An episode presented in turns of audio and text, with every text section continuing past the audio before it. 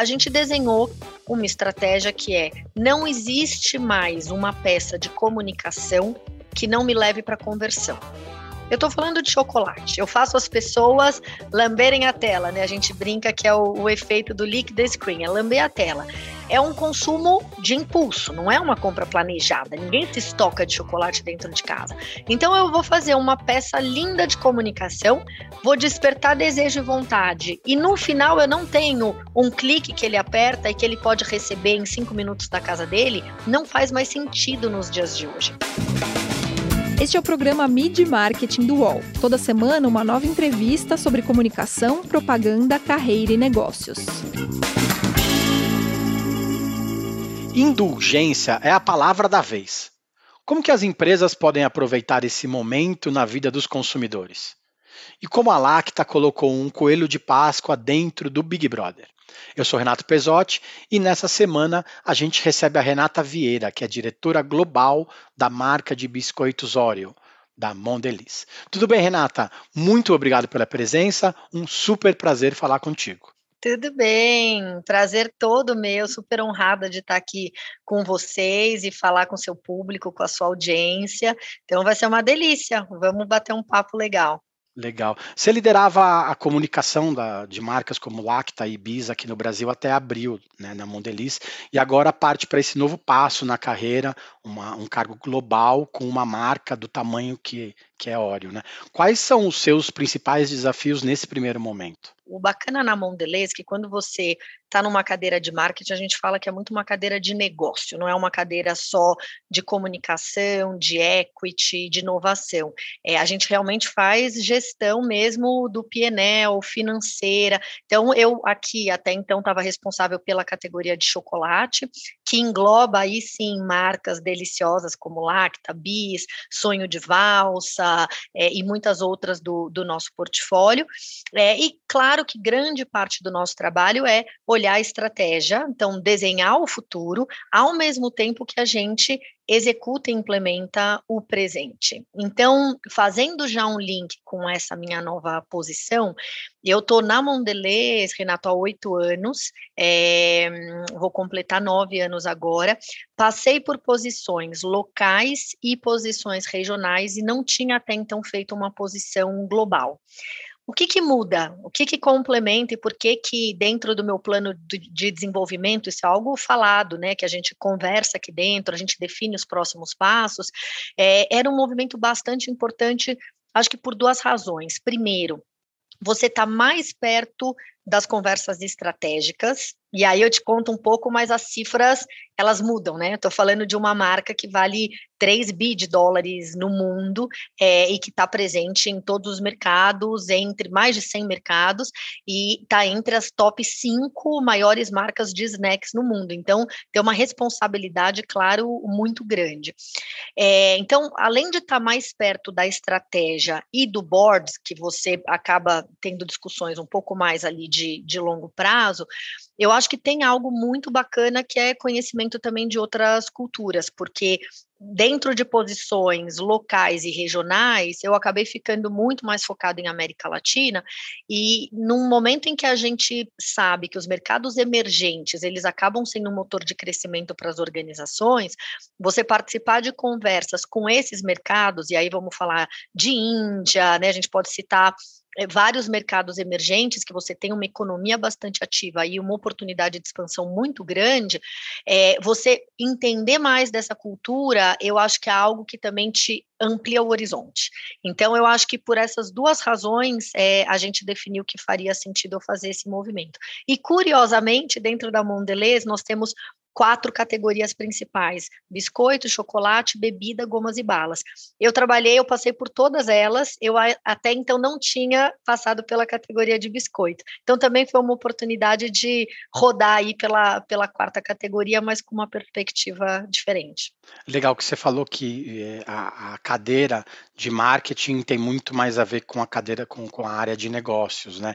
Isso você acha que cresceu né, durante a pandemia também, esse, essa aproximação aproximação do marketing com os negócios, porque muitas vezes os CEOs das empresas preocupados com o posicionamento das marcas, eles foram lá e ligaram para o pessoal do marketing, eles, eles acabaram ligando para o pessoal do marketing para perguntar o que, que deveria ter sido feito, deveria ser feito. Você acha que teve essa reaproximação que nos últimos anos algumas pessoas diziam que a, o marketing estava perdendo uma cadeira relevante dentro da, da, das decisões organizacionais? Como que você vê essa reaproximação possível?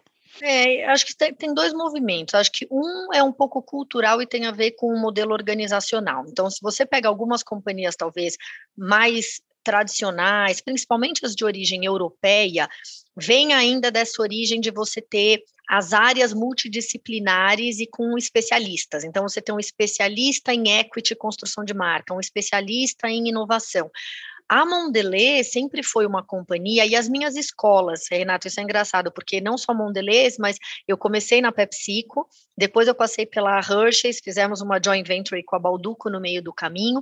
É, as três companhias é, que eu tive ciclos longos e que eu passei, elas são companhias mais orientadas para negócio aonde finanças também têm um peso bastante grande é, nas tomadas de decisão. Então, eu diria que você tem área comercial, que aí soma marketing junto com vendas, mas com um, um parceiro de finanças que sempre está muito junto para definir o futuro do negócio, principalmente em mercados onde você tem uma inflação ou uma dinâmica de categoria que é muito ágil, né? Acho que a gente, isso está sendo interessante porque os Estados Unidos está enfrentando agora uma inflação que eles não enfrentavam há muitos anos, e a Mondelez fez uma, um movimento muito bacana de pegar o Gustavo, que era até então o VP de, da América Latina, e ele foi assumir a operação dos Estados Unidos, porque os americanos não sabem muito bem como lidar com esse cenário inflacionário. A gente tem que ser criativo, a gente é, precisa se reinventar o tempo todo, a gente tem que estar de olho lá fora na concorrência, tem que mapear cenários, trabalhar com completamente diferente de Estados Unidos e Europa, que você tem uma inflação ali super estável e que é muito mais previsível. Então, eu acho que isso tem esse lado de estar tá ligado um pouco à cultura organizacional, e, ao mesmo tempo, um pouco do dinamismo da economia, o papel da posição de growth, que foi uma cadeira também criada com essa visão mais de setar crescimento de longo prazo. Então, acho que é uma combinação das duas coisas. Como você disse, a Oreo é uma das marcas mais amadas do mundo, né?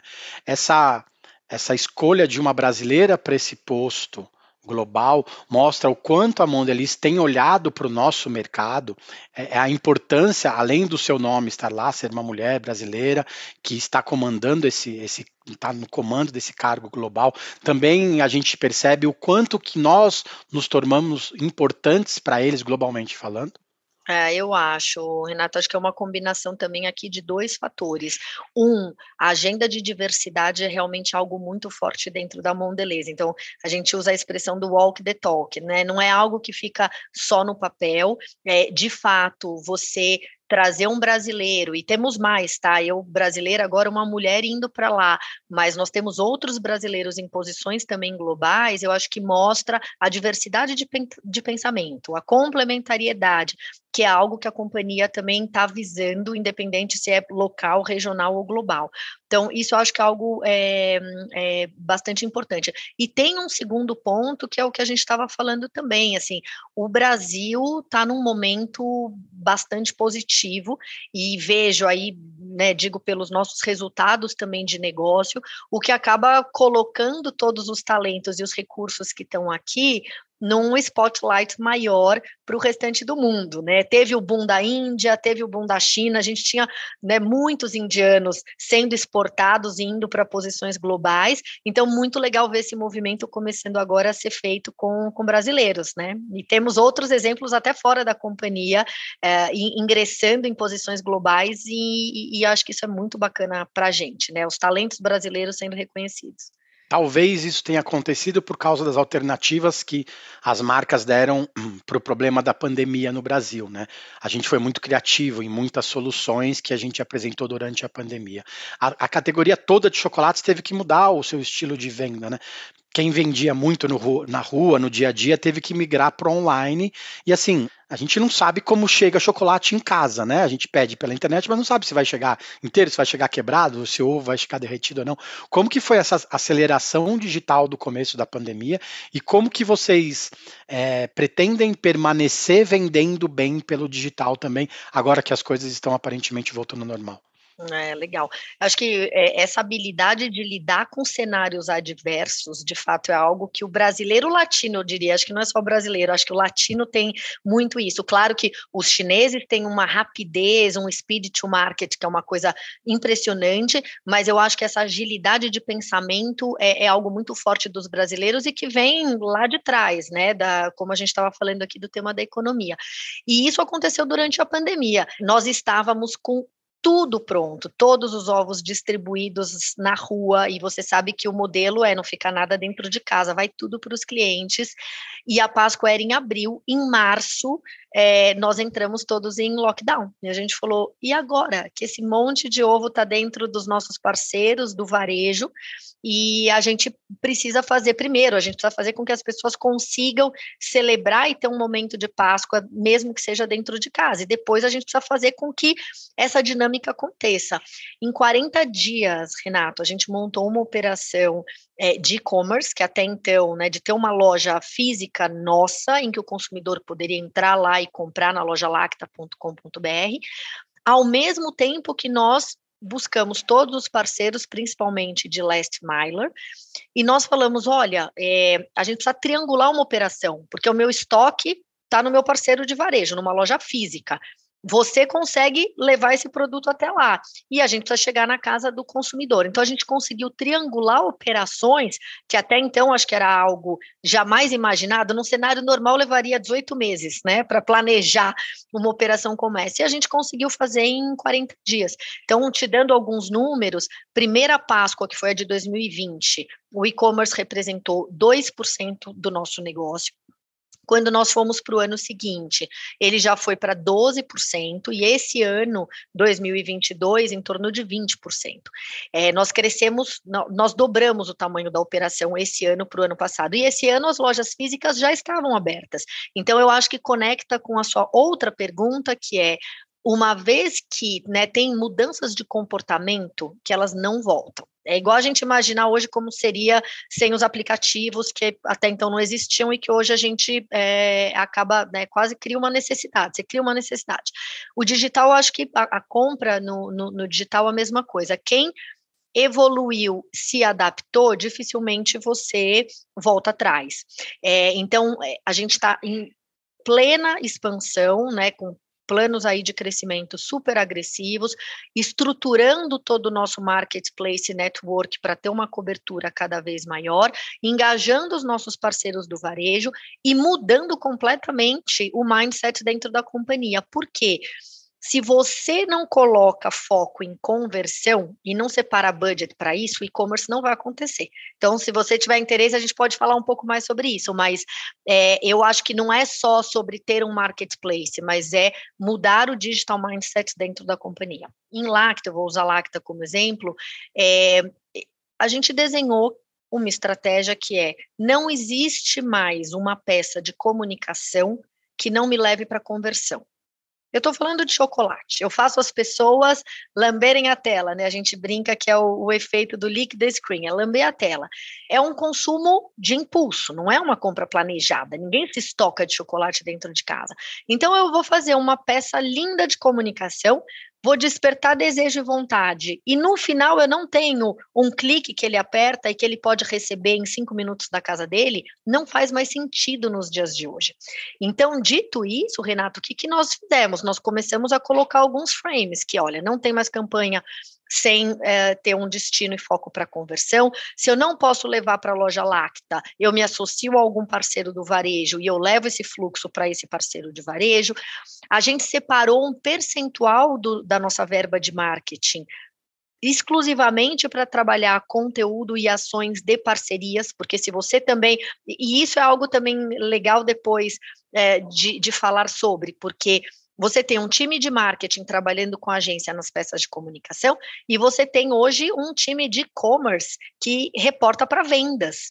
Então tem que ser um trabalho totalmente colaborativo, porque não dá para o head de e-commerce bater na porta do marqueteiro toda hora e falar: olha, eu preciso agora me separar desse budget, porque eu preciso direcionar para conversão. Isso já tem que ser algo combinado desde o começo e a campanha tem que ser pensada digital first. Então, acho que muda todo o mindset dentro da companhia. Legal. Você falou de lamber a tela, né? De alguns anos para cá, a indulgência se tornou o substantivo da vez, né? Como você disse, você trabalhou na PepsiCo, trabalhou na Hershey's, trabalhou na Balduco, que são empresas que às vezes fazem a gente lamber as telas, né? É. É, praticam a base da nossa indulgência toda.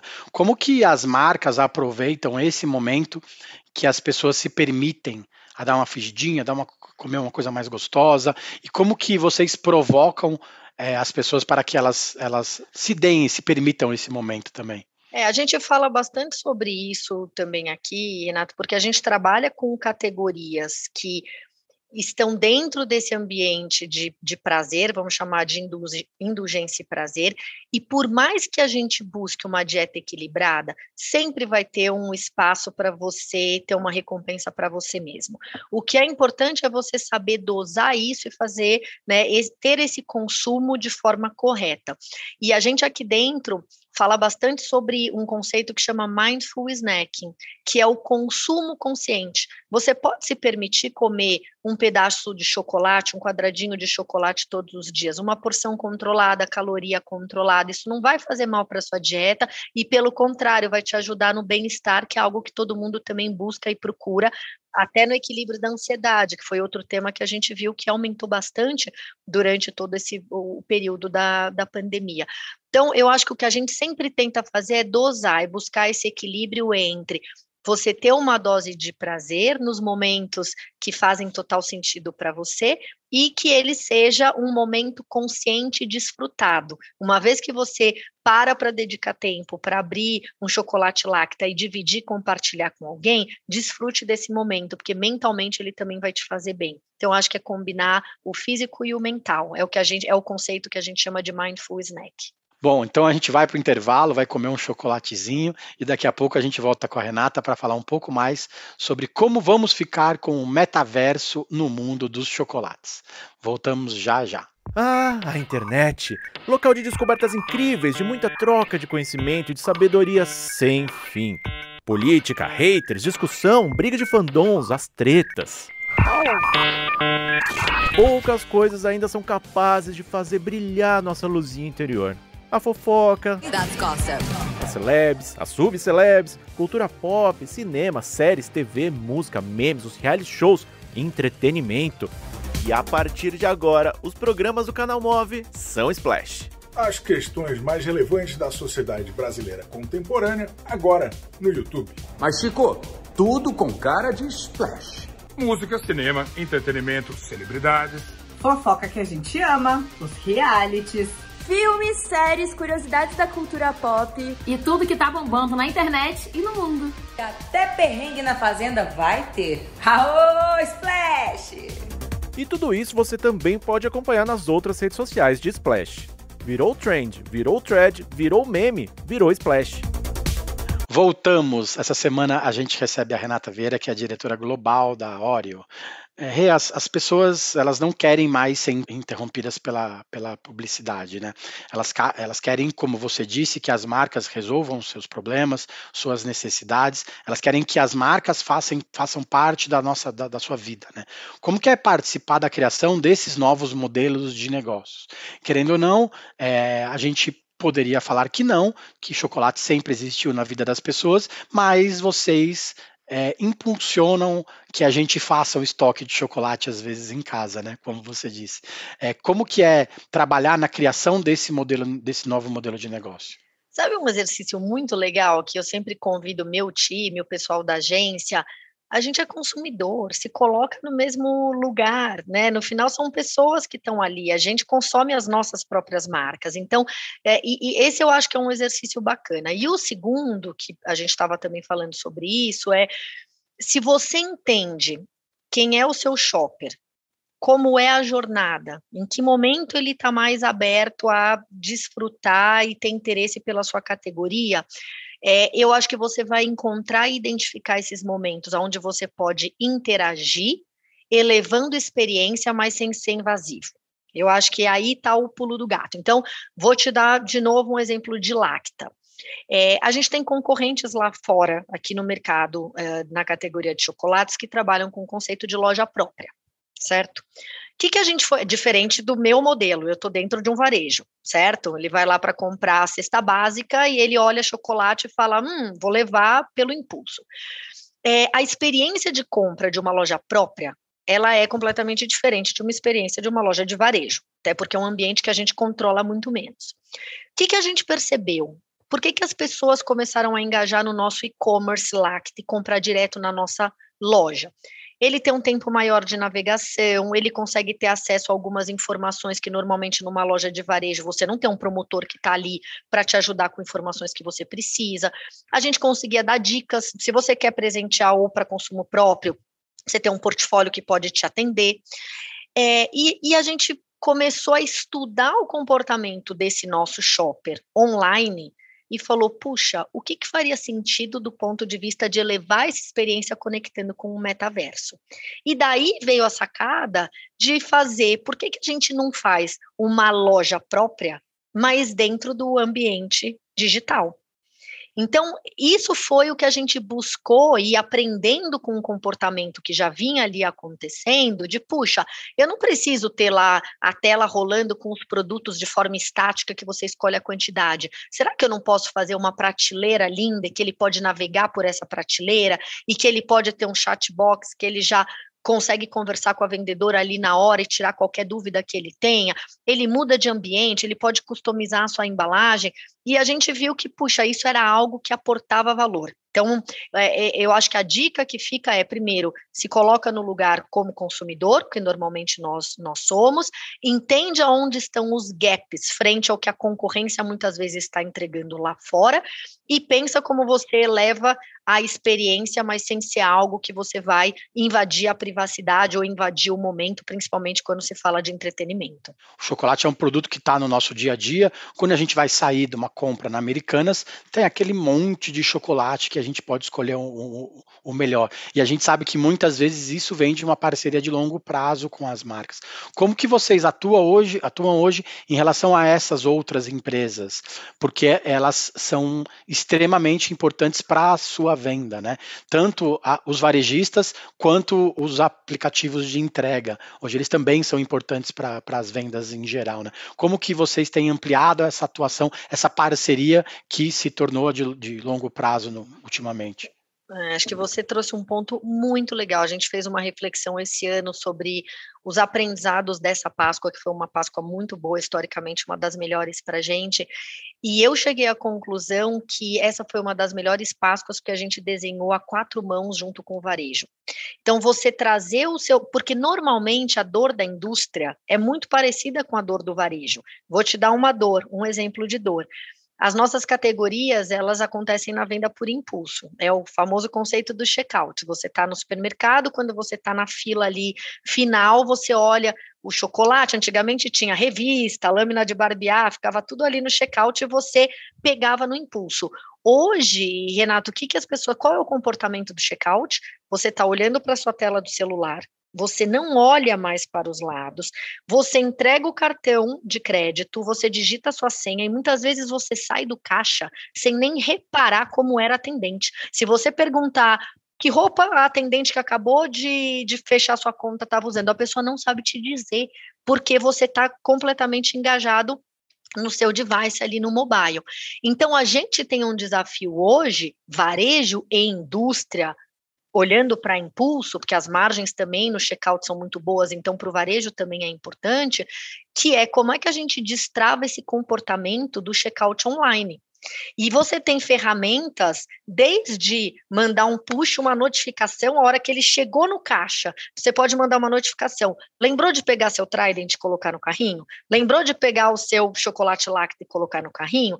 Assim como quando ele estiver fechando uma compra online em um dos nossos parceiros do varejo, ele também pode receber uma notificação como se fosse um comportamento de checkout. Você lembrou de colocar o seu chocolate aí hoje?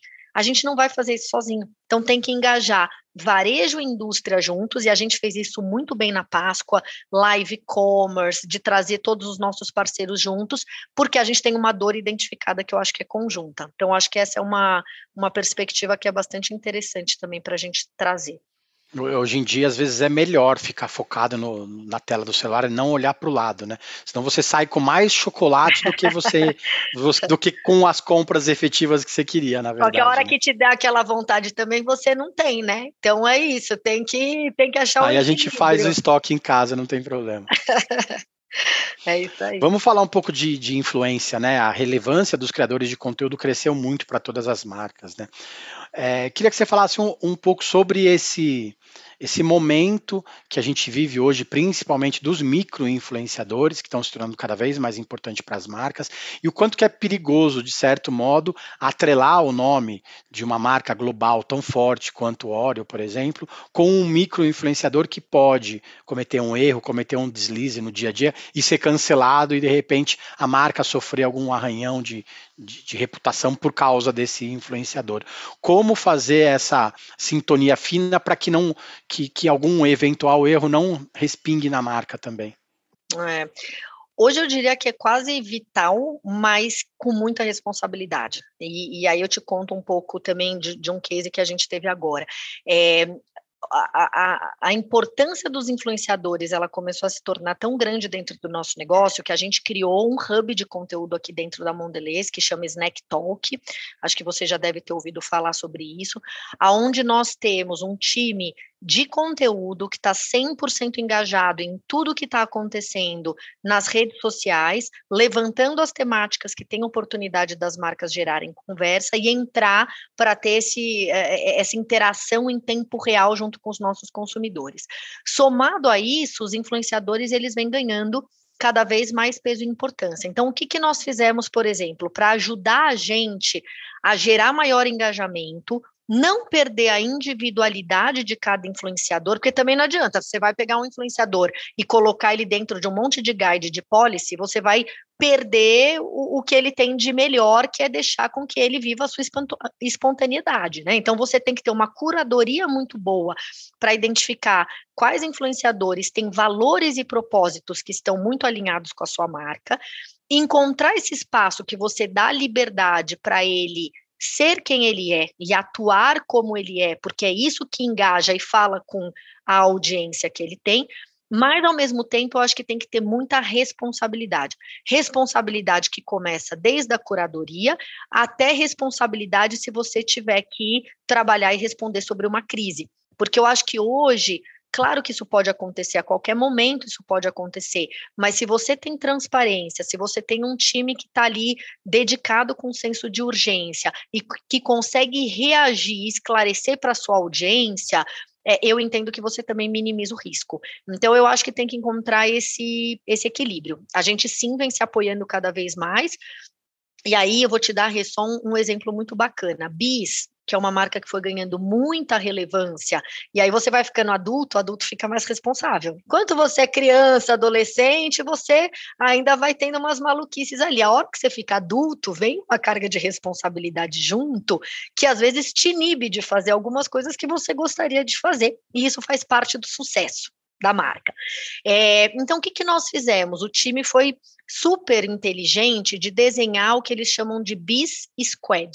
Eles pegaram um grupo de influenciadores, e aí você tem perfis variados que abrangem temas diferentes, que falam com audiências diferentes, e você traz esse grupo de influenciadores para dentro de casa com um contrato mais de longo prazo, respeitando de novo a individualidade, deixando cada um falar com a sua audiência da forma como vai engajar a sua audiência, mas ao mesmo tempo eles estão muito mais próximos da estratégia, da persona da marca, então você consegue ter um pouco mais, não vou falar controle porque a palavra não é controle, mas você consegue enquadrar um pouco mais para evitar que o trem saia do trilho, tá? Então acho que esse é um, um exemplo também legal que vale a pena mencionar.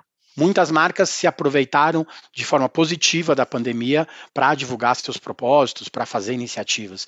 Nesse momento, como que, que as marcas elas podem aproveitar ainda esses pontos positivos, esses, essas, essas ações propositivas que elas tomaram durante a pandemia, para não parecer, é, para elas não parecerem aproveitadoras agora nesse mundo pós-pandêmico, se a gente pode chamar assim? É, acho que tem que ser orgânico espontâneo, conectado ao propósito da marca e com o tom de voz correto. Então, a gente teve um caso agora, Rei, que eu acho que você acompanhou, que foi o, o Arthur Coelho no Big Brother foi 100% real-time marketing. Então, nós tínhamos o time de Snack Talk, nós entramos com uma ação é, no Big Brother de pegar o, o, quarto do líder com chocolate, então nós estávamos ali, claro, já participando, é, só que nós vimos que o time do Snack Talk é, entendeu que o Arthur, um dos participantes, ia voltar para casa e levantou uma bola no Twitter falando: e se o Arthur voltasse como coelho da Páscoa? Foi o time do Snack Talk Delacta que soltou esse Spark no Twitter. Foi indo, foi indo, foi indo, a hashtag virou trending topic no Twitter, virou um engajamento com Globo, com Boninho. Esse engajamento virou uma ação que aconteceu, foi preparada durante a madrugada e no dia seguinte a gente teve o Arthur voltando como coelho. É, Lacta ficou entre os top quatro Uh, entre as top quatro marcas mais mencionadas no Big Brother, sendo que nós não éramos sponsors e patrocinadores oficiais. Então, eu acho que esse é o tipo de case que você tem um time engajado, que conhece a sua audiência, que entende quais são os temas que são relevantes naquele momento e identifica uma oportunidade que está conectado ao seu propósito e ao contexto, para não ser oportunista, é a combinação perfeita. Então, acho que esse é um, um caso legal que ilustra um pouco de tudo que a gente estava falando aqui. Legal. Obrigado, Renata, pelo tempo. Obrigado por contar um pouco mais dessas histórias, desses cases, né? É legal ver as ações reais que a Lacta fez nos últimos tempos. E boa sorte agora nesse desafio, é, feliz desafio de cuidar de uma marca tão legal quanto o Oreo. Obrigada, vai ser, estou super animada, uma responsabilidade enorme. Eu falei, eu estou muito honrada, mas ao mesmo tempo, é, eu diria que é uma grande responsabilidade, principalmente por ter uma brasileira mulher nessa posição. Então, falei que eu vou honrar trilhando uma trajetória incrível. Mas aí tenho certeza que a marca vai continuar Valeu, obrigado, Rê. Para quem está chegando agora, é sempre bom lembrar que lá no YouTube você pode assistir a íntegra dessa entrevista com a Renata. É só digitar Media e Marketing Podcasts UOL no Google. A gente tem mais de 130 episódios, com mais de 60 deles também em vídeo. Muito conteúdo bacana para quem quer saber mais sobre propaganda, sobre marketing e sobre comunicação. Valeu, gente. Obrigado. Semana que vem tem mais podcasts do UOL estão disponíveis em todas as plataformas. Você pode ver uma lista com estes programas em wall.com.br/podcasts. Mid Marketing tem apresentação e reportagem de Renato Pesotti, captação de áudio de João Pedro Pinheiro, design de Débora Faleiros, direção de arte de Gisele Pungan e René Cardillo, coordenação de Armando Pereira e Juliana Carpanês. Os gerentes de conteúdo são Alexandre Jimenez e Antônio Morel, e a direção de conteúdo é de Murilo Garavella.